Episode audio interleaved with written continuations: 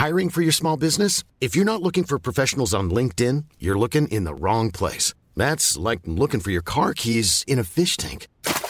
LinkedIn helps you hire professionals you can't find anywhere else, even those who aren't actively searching for a new job but might be open to the perfect role. In a given month, over 70% of LinkedIn users don't even visit other leading job sites. So start looking in the right place. With LinkedIn, you can hire professionals like a professional. Post your free job on linkedin.com slash people today. Así como suena, presenta La Chora Interminable.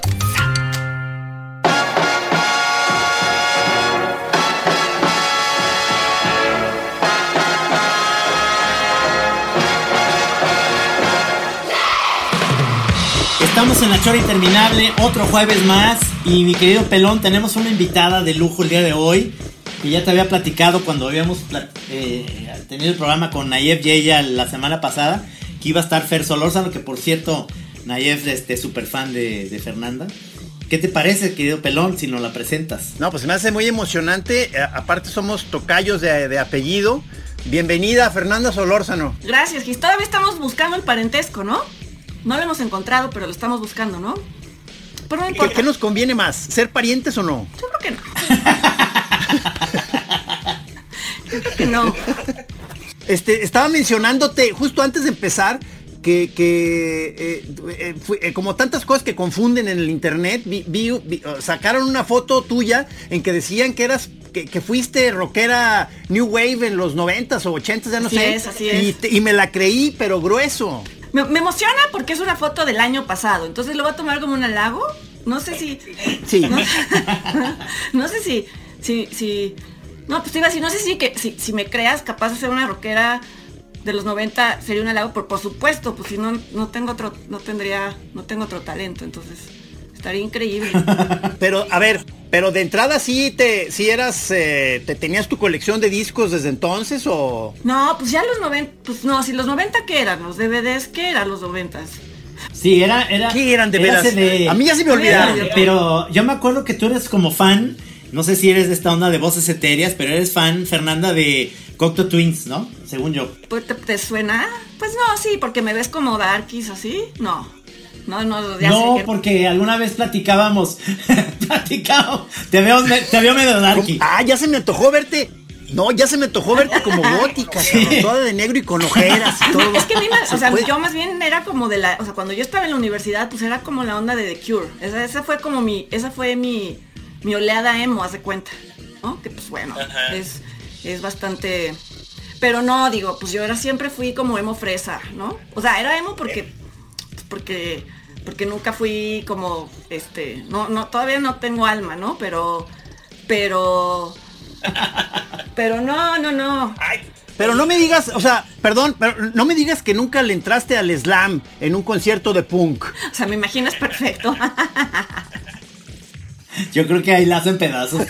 Oye, pero me, da risa porque el otro día te definías, Fer, en un, en un tweet, en un, en un mensaje, no sé qué decías este, se me hace raro que me vean tan, tan, este, como propositiva en cosas, porque, porque en general yo estoy muerta por dentro, dijiste, y dije, ¿qué, le pasa, pinche Fer, cabrón? ¿Por qué? ¿Por qué? No, bueno, pues porque todo el mundo siento que tiene, y está bien, lo admiro, muchas iniciativas todo el tiempo y mucha disposición a hacer todo, ¿no? Y pues yo no.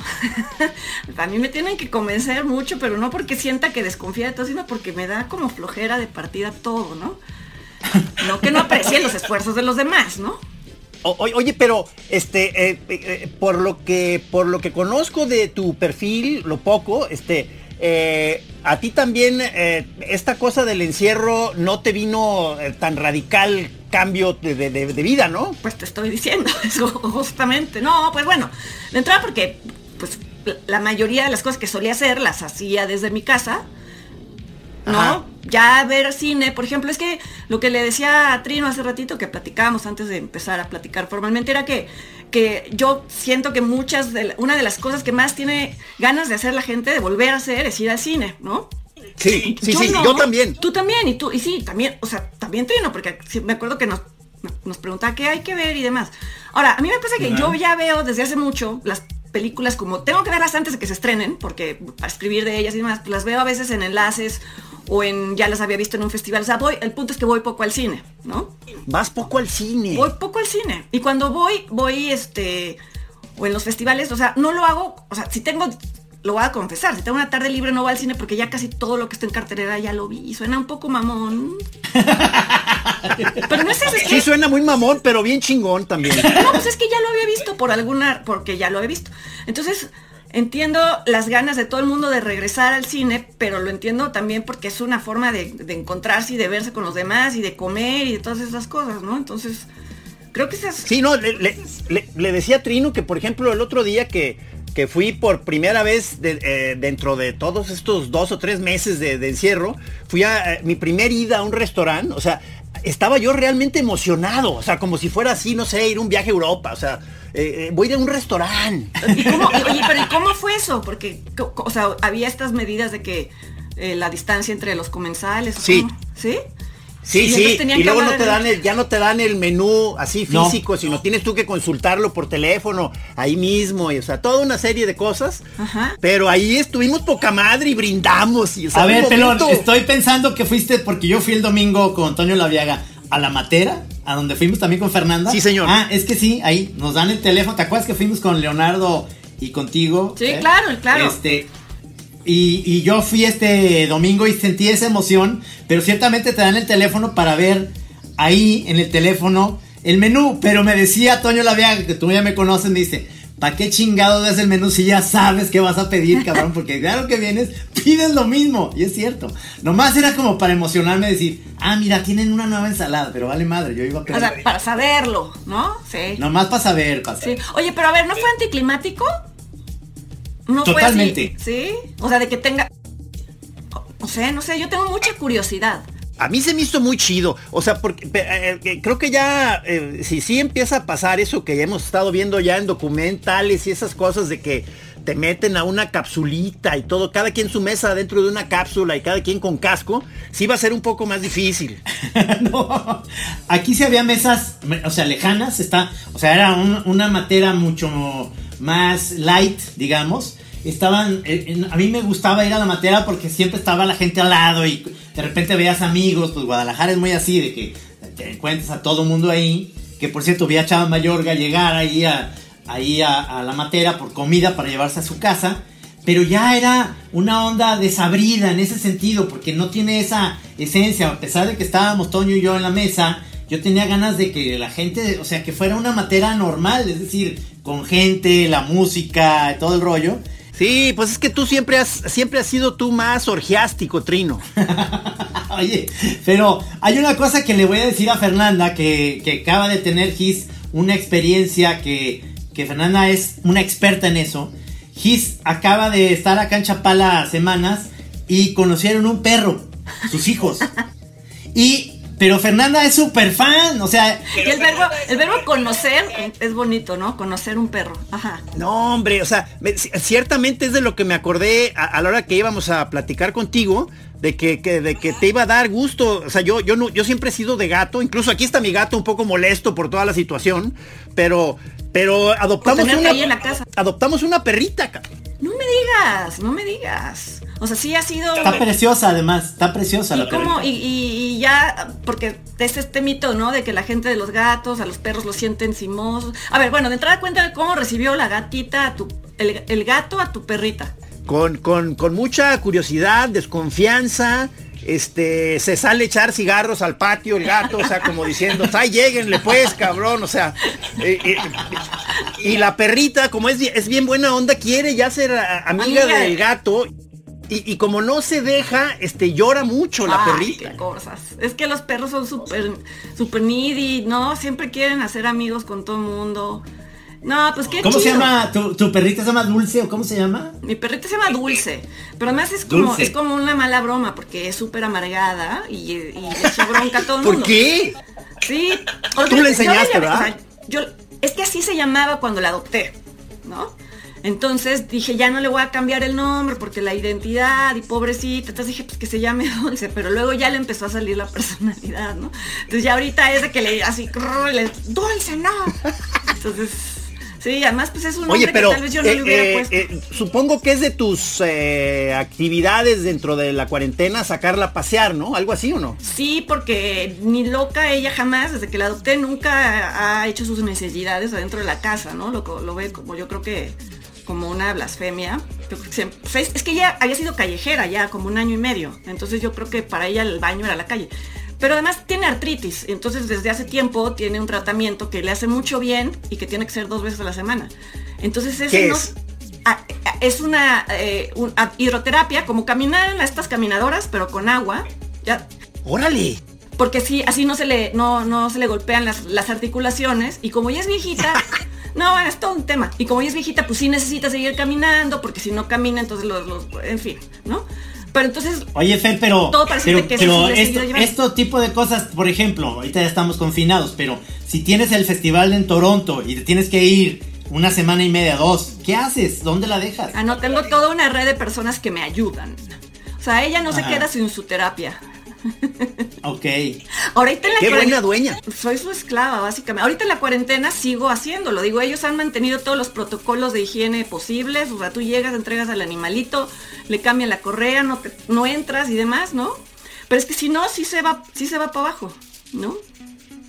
Es una actividad esencial. No, no, yo, yo estoy, estoy intrigado yo, o sea, como que fue la, la- la entrada de este nuevo ser, esta nueva especie con la que yo no tenía tanta relación.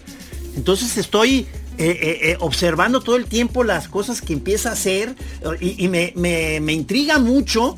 Este, cómo aceptan los, de pronto los cambios de vida, o sea, eh, eh, ella estaba viviendo en la calle llena de paisajes y recorriendo este, el campo. En Chapala. De pronto la agarra, le- de pronto la agarraron unas gentes, o sea, nosotros, la metieron en una camioneta, se la llevaron a, a- a la ciudad, la- a- eh, entró a una casa, o sea, en, en un, en un ter- territorio ya más este, limitado, y de pronto ya está en otro, su vida cambió totalmente, y no la hizo de pedo, o sea, Claro, pero es que, es pero es que les gustan las personas.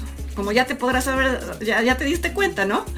no, no, grueso. Entonces, grueso. yo creo que para ellos es más importante ese vínculo que, que tener un campo por el cual correr. Digo, no estoy diciendo que los animales deban de vivir en un metro cuadrado, porque ya es que aquí todo se malentiende luego, ¿no? Pero, Sí, sí. pero para ellos es muy importante el vínculo con las personas. Entonces, mientras tengan eso, pues yo, o sea, no lo miden por metro cuadrado, ¿no? No, no, y yo le estoy, digo, toda la familia en general estamos como medio en la etapa del embelezo, este, eh, yo que era el más renuente, o sea, yo, yo, yo defendí, yo, yo dije que no era posible tener un perro porque ya había un gato y aparte en la casa, que es, o sea, el lugar pequeño, que no, y que no, y que no, este, les valió madre, aquí está, y creo que soy el más encariñado, cabrón, o sea, soy un sentimental. Así es la historia.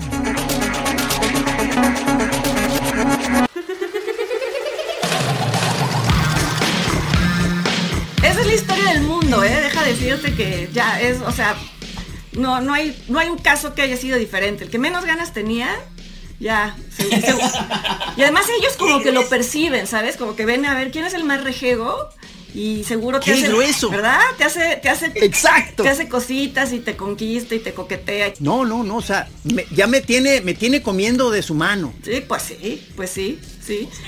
Sí, no, y los gatos, yo no, yo no he tenido gatos, pero una vez, mi, o sea, mi, mi- mi mamá, o sea, se metió un gatito silvestre a casa de mi mamá, y mi mamá, a ella tampoco le gustaban los gatos, pues, le dio lechita, ¿no? Y al siguiente día le dio carne. Pues obviamente, pues se encariñó, y entonces comenzó a convivir con un gato, y mi mamá, que era alguien que no, digo, no que no quería los gatos, pero que nunca había pensado en un gato, de repente ya era, su vida giraba alrededor del gato. A mí el gato nunca me quiso, nunca me quiso. No. Me te lo juro, me acercaba y, no, o sea, nada más quería que lo tocara mi mamá, era, era una pesadilla.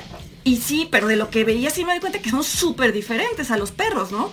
Ellos marcan el ritmo, este, no necesariamente quieren que los toques, o sea, está padre también, eh, es- está padre, pero sí es muy distinto. Sí, sí, sí, sí, sí, sí. Bueno, yo, yo les voy a platicar mi historia, que realmente yo siempre he sido perro. Yo tuve una labrador y, y me dio muchísima tristeza cuando se murió. La verdad es que es, es algo que, que no, no, no te la pasas bien porque dices, chale, fueron 15 años y ya estaba muy viejita y a mí me tocó llegar y yo pensé que estaba como viendo el jardín y estaba ya muerta. Entonces, Ay. se, se siente gachísimo. A ver, Lula. ¿Era, era Lula? Lula, sí. Sí. Una labrador negra.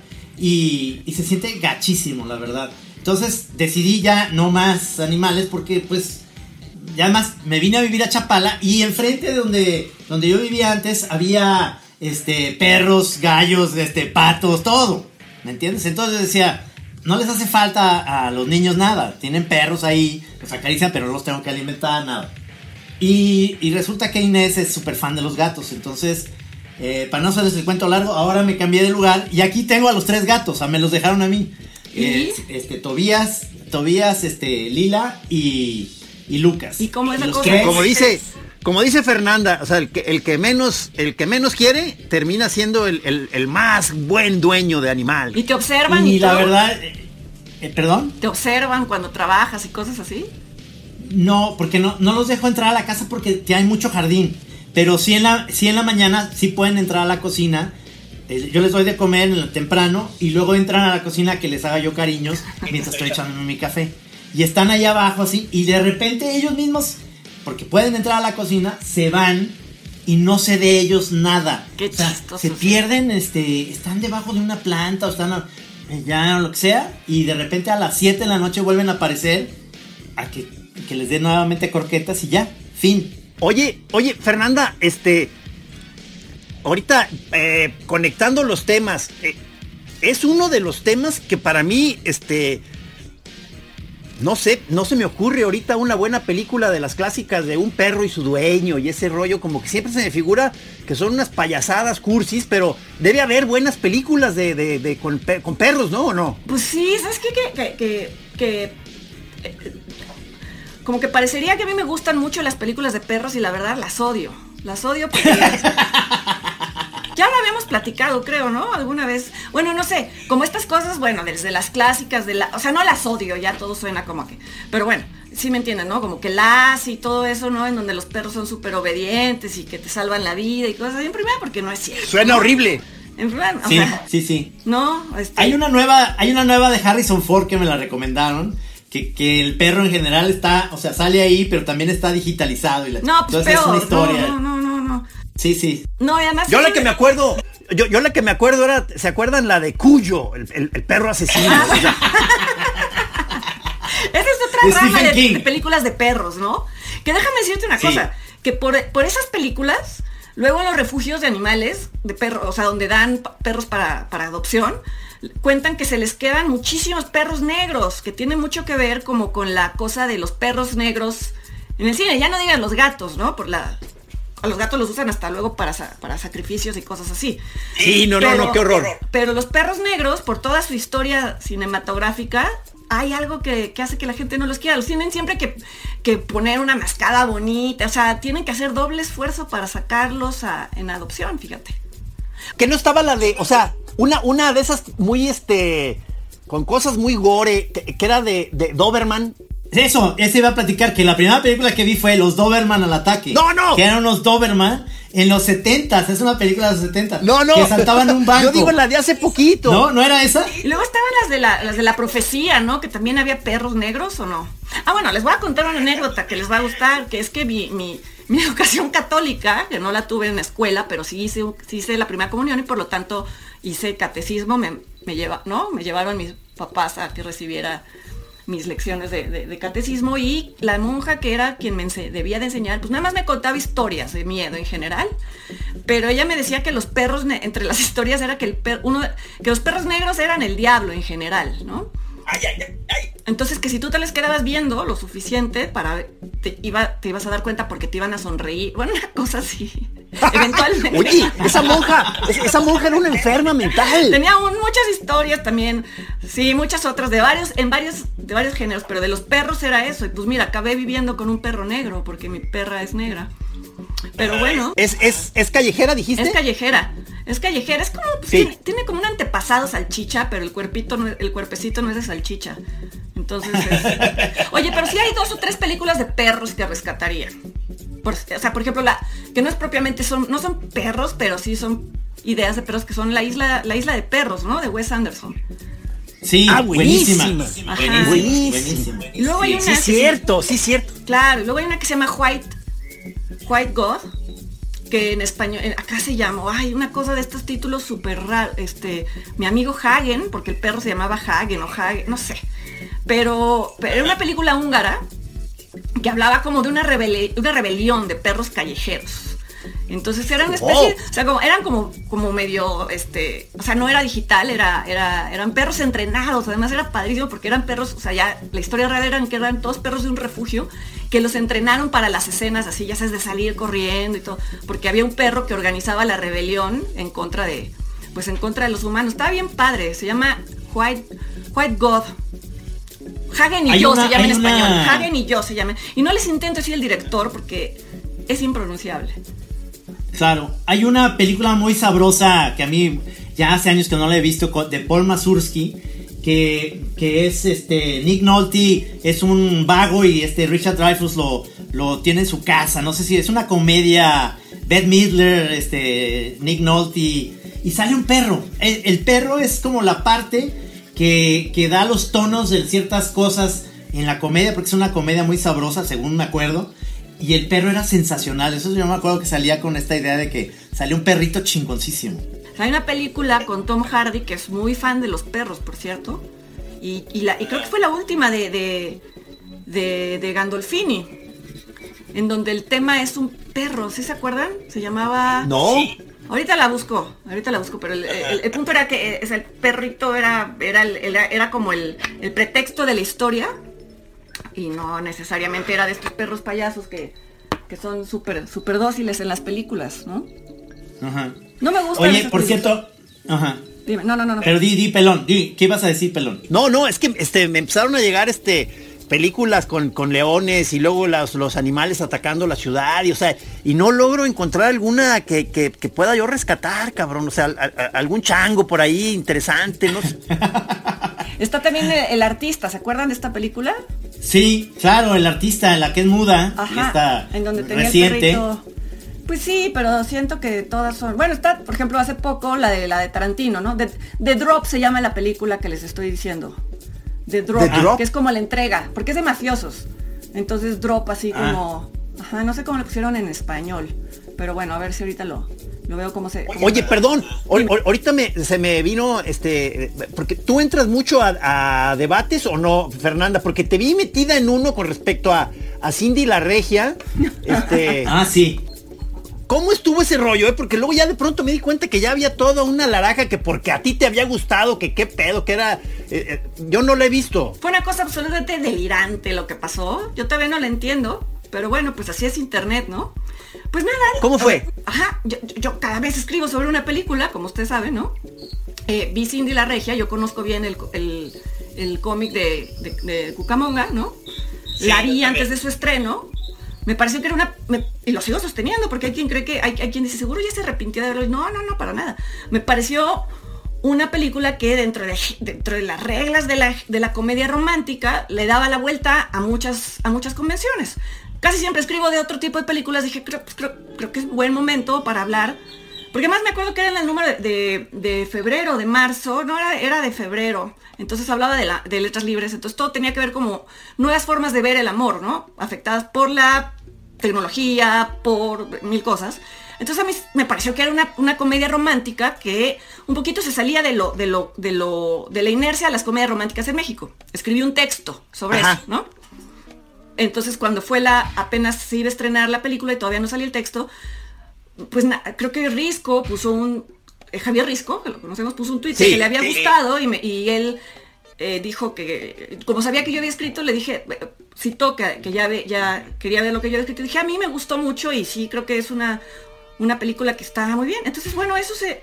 No sé por qué levantó tantas ámpulas Cindy la Regia, o la idea de que a muchas personas nos gustara Cindy la Regia pero creció de una manera desproporcionada, ¿no? Se, volvió así como una especie de... Es que tú eres muy buena, eres muy buena para contestar a los trolls en...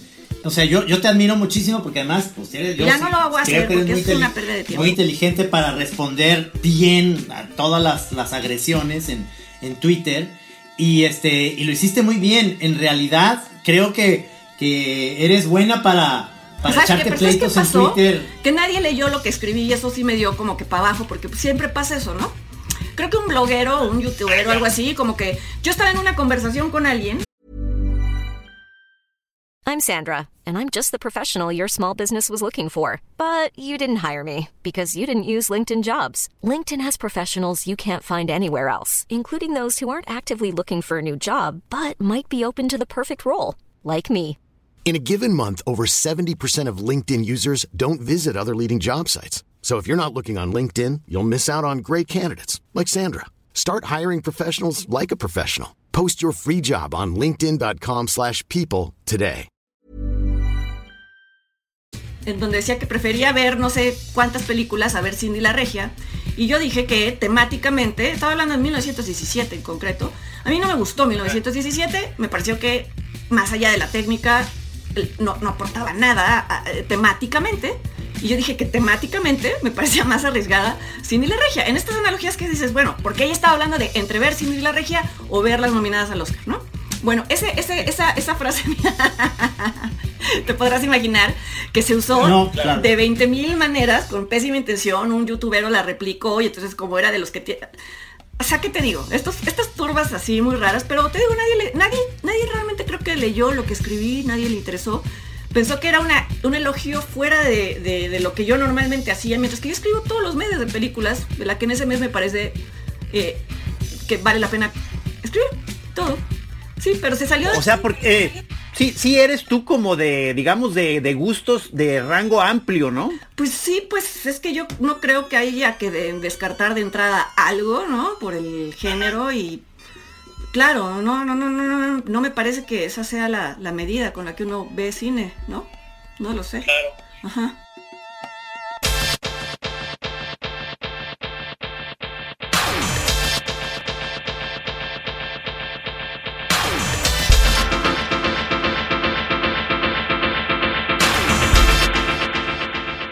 Es, es, es este, muy padre, yo, yo que veo tus videocolumnas en lo de letras libres de, los, de las películas y demás. eh, es, es muy padre porque en general yo creo que coincido mucho, a veces no, pero coincido mucho en, en los gustos de las películas que, que vas poniendo. Pero creo yo que tienes una visión muy padre de, de las películas, incluso cuando no te gustan, encuentras un, un lado, o sea, no, no eres de los que llegan a destruir la pinche película nomás por destruir, o sea, hay, hay, te puedo decir, este, críticos de cine que yo no los entiendo, a mí no me gusta Ayala Blanco porque en general no sé si le gustó o no la película, y luego hay gente que, que, que peca de muy intelectual y me dice, no, pues es que se ve que sí le gustó Ayala Blanco, le digo, ¿en qué lo viste? Porque no entendí absolutamente nada.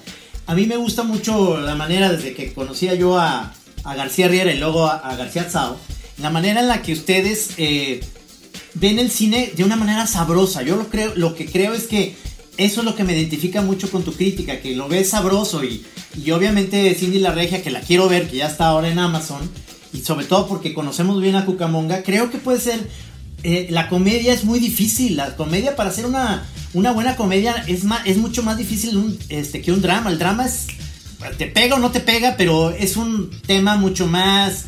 eh, sencillo, la comedia es complicadísima. Y depende mucho de, de- de- la dirección, ¿no? Y de los actores y de si la agarran. Creo que la chava, la que hace este papel, que es eh, Cassandra Sánchez Navarro, realmente Sí. tiene un rango enorme. Y la directora de esta película, la codirectora de esta película, que es este eh, Catalina Aguilar, ella había traba- ella tenía películas previas y tiene muy buen timing con los actores, ¿ves? No, es, o sea, es de las que logra poner a todos sus actores en el mismo tono.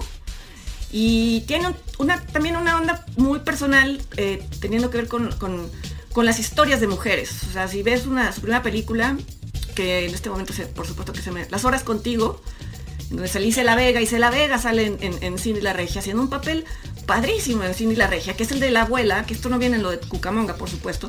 Es una abuela que le cuenta que, pues, digo, ya, sí, no, no es un spoiler, es una abuela que le cuenta que pues, ella la casaron siendo chavita y pues fue súper infeliz. Pues un poco en el tono de Isela Vega, te imaginas teniendo ese monólogo, ¿no? Y que se fue. sí, sí, sí. Y que se fue y que dejó a sus hijos y sus hijos no la querían, ¿no? Y no hay una moraleja en la escena, pero te quedas pensando, meter esto en una película que normalmente va como para un chorro de personas, es muy subversivo, ¿no? La idea de una mujer que sí. a sus hijos porque se siente atrapada en un matrimonio, pues la puedes, o sea, te deja, o sea, es, es muy controvertida, ¿no? Entonces, digo, creo que se tomaron riesgos en, en- en- en la película. Entonces, sí, creo que eso, pues lo, lo puedes ver y lo puedes, lo puedes. Ahora, eh, es que me quedé pensando que, por ejemplo, ahora que está una película ubicada en Monterrey, que, eh, que se llama Ya no estoy aquí, que está en Netflix, ¿no? Y Sí, que también- están como. eh, eh, se, se están ahorita comparando pero mucho, ¿verdad? hace de un No sé por qué. Se me hace de un absurdo, como si no hubiera géneros, ¿no? De cine, como si lo, como si todo lo determinara de dónde es el personaje, porque ni siquiera en dónde o- ocurre la historia, porque Cine de la Regia pasa en la Ciudad de México. O sea, es una, es una cosa como decir esto es cine y esto no es cine. Pues no, ¿no? Es una, pero pues sí, hay como esta necesidad de, de etiquetar. Es un gran ejemplo, es un gran ejemplo estas dos películas de lo polarizado que está este país, porque exactamente hablan del mismo lugar, de dos visiones diferentes, Claro. dos géneros diferentes, y que las dos son grandes películas. No, no he visto Cindy, que estoy seguro que me va a gustar porque a mí me gusta mucho la comedia. En el sentido de que la gente empieza a decir, le doy validez a esto y lo otro, que ni siquiera la han visto, nomás pues porque vieron los cortos, que eso se me hace tristísimo. Es que los cortos destrozan luego- de una manera. Sí, los ¿no? cortos, la publicidad, que muchas veces no dependen ni de los distribuidores ni de, ¿no? Sino de, pues de cómo creen que le van a llegar a más gente. Y pues sí hay, digo, no lo digo por, por mil películas que es- oyes a la gente, ah, yo pensé que iba a ser otra cosa, a veces para bien y a veces para mal, ¿no? Porque hay, hay grandes. Y en ese caso, bueno, el cine de Regia, el cine de Regia, pues ponen a Pedro, a, a San Pedro Garza García como un lugar pues como de personas absolutamente desconectadas de la realidad, cosa que no se pelea con lo que está pasando, con lo que se puede ver en, en Ya no estoy aquí, ¿no? El hecho de que hay una, Ya. un- o sea, pasando una línea, pues hay un mundo que parecería que está, o sea, hay, unas, hay un sector que parece que vive en otra galaxia, ¿no? No es como que no se están unificando, no están diciendo una es válida, otra, o sea, no sé. Pero bueno, sí, esas son las cosas que pasan en internet. Yo no sé, a lo mejor pasaban desde antes, pero que se ven ahora más, ¿no? Porque haz de cuenta, yo, yo empiezo a ver eh, cuando se empieza a caldear tanto el- el- los ánimos con respecto a algo así, una, una obra, una película, en que todo el mundo está encima del tema, este, yo tengo la opción y digo, ¿sabes qué? No la quiero ver porque está muy presionado, o sea, voy a ir ya demasiado prejuiciado de muchas voces. Pero tú no puedes hacer eso porque tú, tú te dedicas a eso, tú la tienes que ver, entonces tienes que tener ya medio un callo, me imagino, para verla. eh, Y a veces, pero a veces pasa lo, pasa lo inverso y me sorprende. Yo vi, yo vi Cine de la Regia antes de que se estrenara, por lo que te estoy diciendo, porque a veces pues, tengo que ver las películas antes de que se estrenaran. La vi en una sala, o sea, no era una, o sea, la vi sola, ¿no? Vamos, no, no, no me imaginaba que iba a aprender tan, tantos ánimos, no por lo que yo haya dicho, porque creo que también eh, fue en general, ¿no? Entonces a veces me sorprende, Sí. me sorprende el, esta cosa que se va construyendo alrededor de una película, que cuando la ves por primera vez, yo a veces las veo en festivales y pienso algo y luego digo, eh, y luego agarran una atracción, ra- tracción rarísima, que ya es imposible verla, de- de- ya para quien la ve por primera vez, Fría. es imposible verla como sin, con ojos limpios, por así decirlo. Sí, yo, yo por la oportunidad que tengo de que estoy haciendo en Netflix también, eh, yo tengo ahorita dos, peli- dos películas. Una de Palomitas que me fascinó, que esa se, se ve ahorita, que se llama, a lo mejor no te gustó a ti, Fer, pero se llama The Gentleman, que es de Guy Ritchie. Ah, no la he visto, pero dicen que está buenísima. Está muy divertida, o sea, es de es de palomitas, Guy Ritchie, así ¿no? de neta, o sea, genial, este, e- es, es una media, es, es Guy Ritchie otra vez haciendo las, la de los two, two guns, stocks, and esta, Ajá, ¿cómo de Lock? Barrels, ¿no? Ajá. Exactamente. Este, y la otra que me, ya es un, para mí es un clásico de guerra de Vietnam, me fascinó, la de Spike Lee, ¿ya la vieron? ¿Cuál, cuál, cuál? La nueva de Spike Lee que... ¿Cómo se llama? A lo, mo- a lo mejor es porque ya la vi en preview y no, no ha salido. Eh, se llama chingado, ya se me olvidó, pero... Bueno, ahorita alguien la ve. Pero a mí me da mucho orgullo, me, me da mucho orgullo de que mi, mi- mi compadre, el señor Camacho, ya es crítico de cine. Siempre lo ha sido, pero además siempre lo ha sido y siempre hemos platicado bien, bien sabroso de películas, ¿no? Pero, pero no soy crítico de cine, porque realmente mi papel en el, realmente en el podcast es que eh, tanto Luis Pablo Odegar como Mariana Linares son muy buenos para, para platicar. Y yo a mí, yo siempre, yo nunca les veo un- nada malo a las películas. Siempre digo, está sabrosa, está padre. No sé. Se llama Das, eh, Das Brothers. Das Five Brothers. Cuando te, cuando, cuando ahí en tu, en tu podcast, cuando te pasan la palabra, me imagino que dicen, y ahora para una visión fresca, este, primo. la edición Bemba, la edición Bemba de la película. Pero esta, esta de Spike Lee es sobre la guerra de Vietnam y entra muy bien con toda esta onda de lo que pasó en Minneapolis y demás, porque es de cinco amigos afroamericanos que, que regresan a Vietnam a buscar un, un- habían dejado enterrado por ahí un, un tesoro y las historias. Está muy bien contada, pero es un Apocalipsis Now, porque es obvio que tiene muchas referencias a Apocalypse Now. Pero es, un, es una muy buena película, la verdad es de las que me quedé impresionado como si hubiera visto otra vez una versión muy buena de, de Michael Cimino o de Coppola de la guerra de Vietnam. Ah, qué bien, qué bien. Saldrá pronto entonces, dices. Sale, sale, hoy es martes, sale el jueves. Ah, pues está bien. O- Oye, Fernanda, digo, eh, esto es un clásicas eh, preguntas ociosas, pe- pero a veces yo, digo, yo por ejemplo como monero, eh, como la gente diario, eh, cuando te preguntan cosas, quieren saber tus, tus moneros favoritos. Y yo digo, pues es imposible. Es imposible. O sea, pero siempre, pero tengo siempre mi respuesta ya de cajón, o sea, para cuando surge esa, y, y tengo, pongo mis cinco grandes, que, o sea, que obviamente me gustan muchísimo, pero es como ya para salir del paso, menciona cinco clásicos para mí. O sea, ¿tú tienes ese tipo de respuestas de tus directores o tus películas favoritas? Sí, primero hago ese berrinche de decir que no puedo decir, o sea, que no, o sea, que es, im- o sea, es imposible para mí encontrar, o sea, los, los, los preferidos, ya no, ya no digas, peli- o sea, directores difícil, películas imposible, ¿no? Porque va como cambiando. Imposible. Imposible, imposible, imposible. Pero sí, creo que sí tengo mi respuesta de cajón, que no por ser de cajón es, es menos cierta.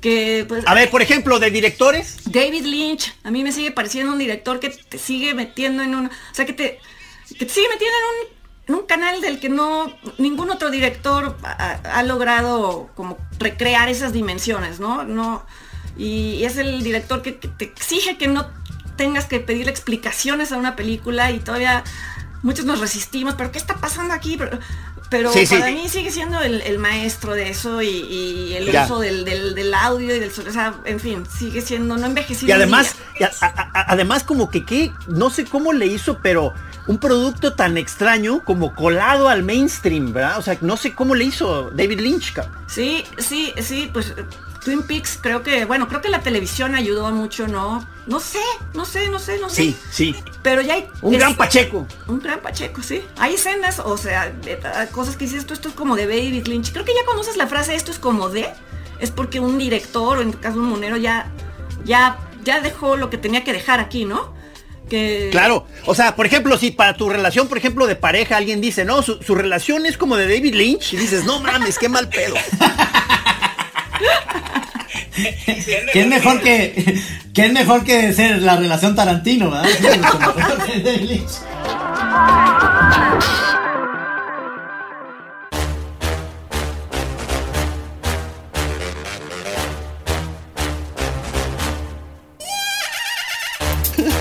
Porque ciertamente lo que pasaba con David Lynch, o creo que le pasó al principio, es que su etapa, digo, su primer eh, película weirdísima, ¿no? De, este, cabeza de borrador. Pero luego tuvo que hacer concesiones. El hombre elefante, digamos, es Hollywood y es un tema que, que lo manejó muy bien con esa sordidez que necesitaba la película.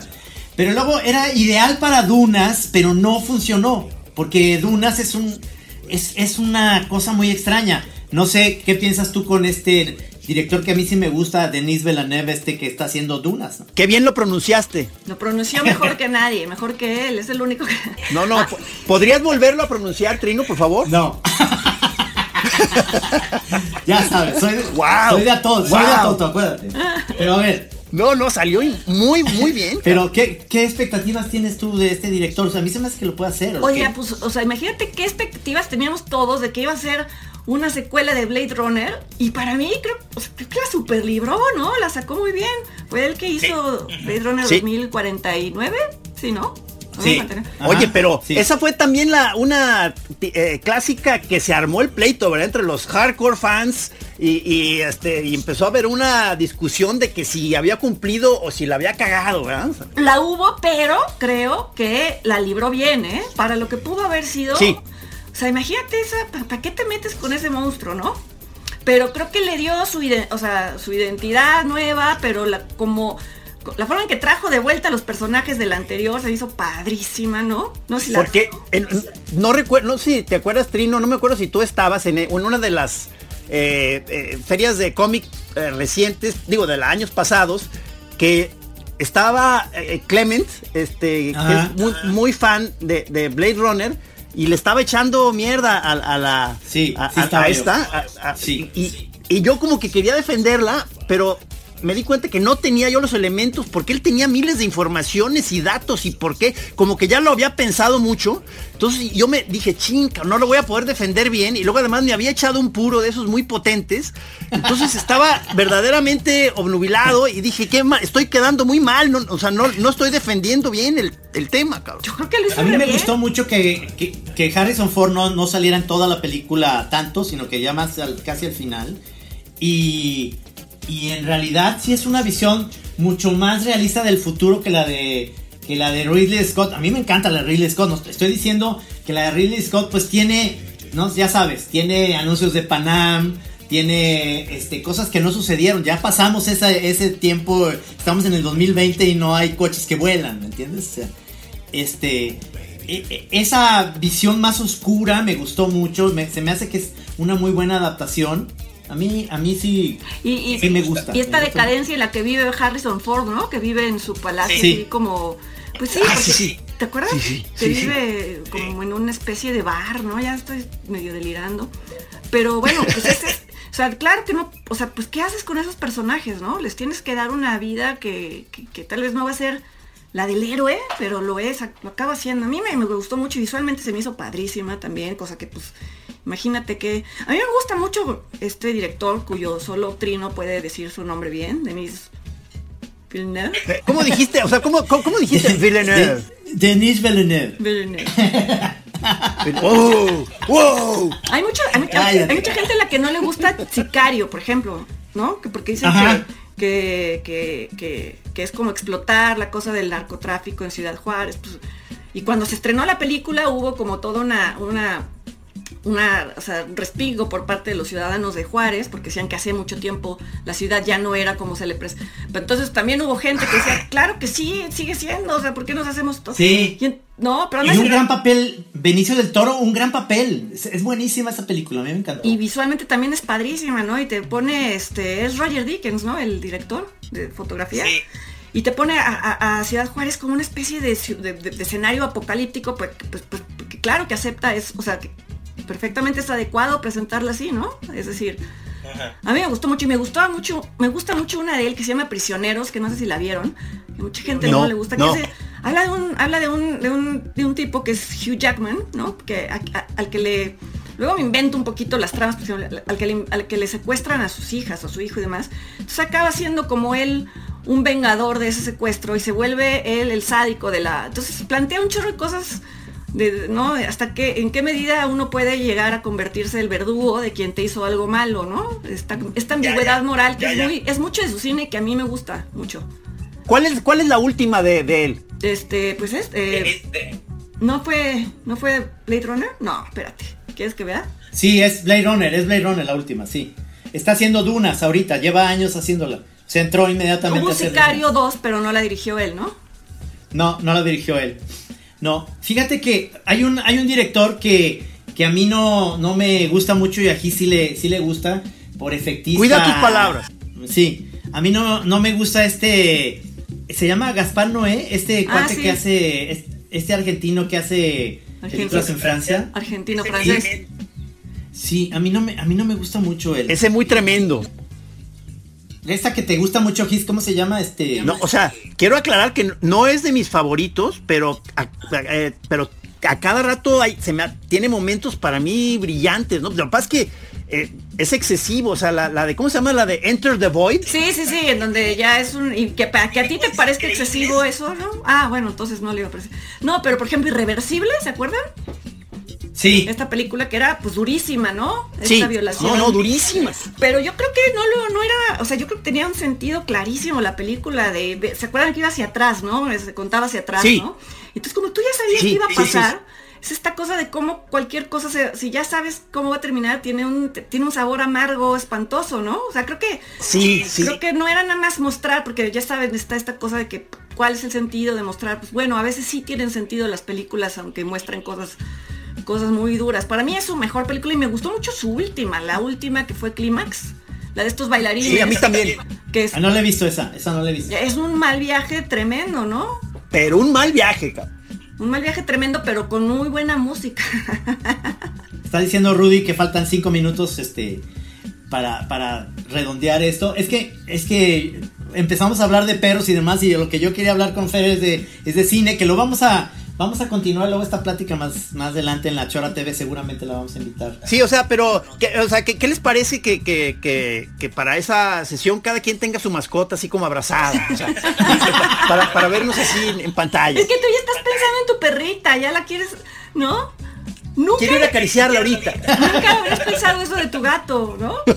sí, claro. Es tan linda. ¿Cómo se llama? Es la güera, es la güera. Es la güera, este, es la güerita. Le dicen la buena palma. Este, parece, es, es de esos como medio tipo esquimal que tiene un ojo de un color y otro de otro. Entonces también es, muchos le dicen Bowie. Bowie. Este, para mí parece, parece como un dragoncito de los de, Ya nos volvimos a salir del tema y, y Trino ya hace otra vez. es, es un ser, es un ser de luz, es un ser divino que vino a mi vida a enseñarme muchas cosas. Oye, pero es que yo creo que en la próxima que invitemos a Fer, que también vamos a invitar a Daniela Franco en la Chora TV, tenemos que hablar de, no nomás de, de, de perros No y nada de más cine, hablamos también de perros, hablar- ¿eh? No nada más hablamos de perros. no, yo sé. Tenemos que hablar de música. Yo quiero seguir hablando de mi güerita. tenemos que hablar de música y de arte, que, que en eso también... Ese es el terreno de Daniela. de Daniela, pero, pero también una parte interesante de eso es, es hablar de todo este mundo artístico y demás que, que nos rodea y que también tú eres muy fan y Daniela del como arte contemporáneo, pelón. No sé, no, no, no, no es que no sea fan, pero no soy conocedora ni no estoy tan al tanto de lo último, entonces no me comprometas. Pero, pero puedo No, no. opinar sin problema, como todo mundo, ¿no? Claro. Sin No, no, idea de lo que- pero si, si están Daniela, si están Daniela y Gis en eso, nosotros podemos meter cuña a decir tonterías. Y ahora para el lado fresco, Fernanda y Trino. Yo voy a hacer el lado fresco de eso. El, el lado fresco de las noticias de la, de la nota roja. Señores amigos, acaban de matar unos sicarios a. No, no mames. No, pues, oye, gracias Fernanda. Este, teníamos muchas ganas de invitarte a la chora desde hace mucho, pero esta oportunidad del confinamiento y de que se puede, o sea, porque sí se puede hacer, se me hace sensacional porque en realidad ya no hay esas cosas de delay de- de- en que tú estás hablando y el otro contesta. Estamos como si estuviéramos en una sala muy sabrosa. Sí, sí, sí, sí. Cada vez que bajas una un, vínculo de Zoom ya está actualizado, ya hay una nueva versión, ¿no? Creo que, creo que sí, esta, claro. la cuarentena ha ayudado a esta tecnología. Esto fue nomás, esto fue nomás para este comenzar a conversar, ¿eh, Fernanda? O sea, Exacto. este, vamos a ir agarrando vuelo. Va, Sí. va, va, va. Oye, ¿dónde te, dónde te pueden ver la, la banda Los Choreros? ¿Dónde te pueden ver tus, tus videocolumnas? Todo, ¿dónde, Fernanda? Mira, to- que todo lo que hago lo subo generalmente a Twitter, que mi única red social es Twitter, es F-Solórzano. Escribo en, escribo en letras libres cada mes y cada semana hago un video, hago una video reseña, ¿no? De las películas, eh, que también eh, se publica en el blog de Letras Libres. Estoy con Denise Merkel los viernes en radio, en su programa de radio de las dos y media, de la- bueno, es de las de la una a tres, yo estoy como a las dos y media. Tengo el programa con Leonardo, con Leonardo García Tsao, es un programa en TV UNAM y Canal 22, que se llama Encuadre. Entonces, bueno, por, por el Oye, no, pues, por el momento hay mucho. Mucha chamba, mucha chamba que haces, está bien. Mucha chamba. Oye, pues muchas gracias, Qué Fer. chido. Y No, hombre, gracias, gracias. a nuestro productor, a nuestro productor Rudy, este, y gracias Fer porque no sea la, Gracias. este, vamos a hacer una chora TV próximamente y otra chora contigo para hablar de otros temas que, que seguramente se nos quedaron ahí, ¿no? Seguro que sí. Saludos a la güera. Bueno, muchas gracias. Abrazos y yo nada más quiero mandar este un, un saludo es este ya ven cómo sea, es lo raro esto del mundo de la del show y uno tiene que seguir haciendo las cosas como como si la vida siguiera igual, pero estamos nosotros con la, la- la- la noticia tremenda de que se murió nuestro gran amigo Paco Barreda y queremos mandarle un abrazo a todo mundo y eh, va- vamos a tener que hacer algo especial. Sí, claro, un, un- un- una chora sobre Paco Barrera que la verdad lo sentimos muchísimo y en la Chora TV pasamos el, episodio donde lo fuimos a visitar. Pues sí, un abrazo, gracias. Un abrazo. Gracias. Bye bye. Abrazo a todos. Vamos a apagar el botón del... aquí en Así como suena, La Chora Interminable. Es una producción de Radio Universidad de Guadalajara. A huevo, señores. Even when we're on a budget, we still deserve nice things. Quince is a place to scoop up stunning high-end goods for 50 to 80% less than similar brands. They have buttery soft cashmere sweaters starting at $50, luxurious Italian leather bags, and so much more. Plus, Quince only works with factories that use safe, ethical, and responsible manufacturing. Get the high-end goods you'll love without the high price tag with Quince. Go to quince.com/style for free shipping and 365-day returns.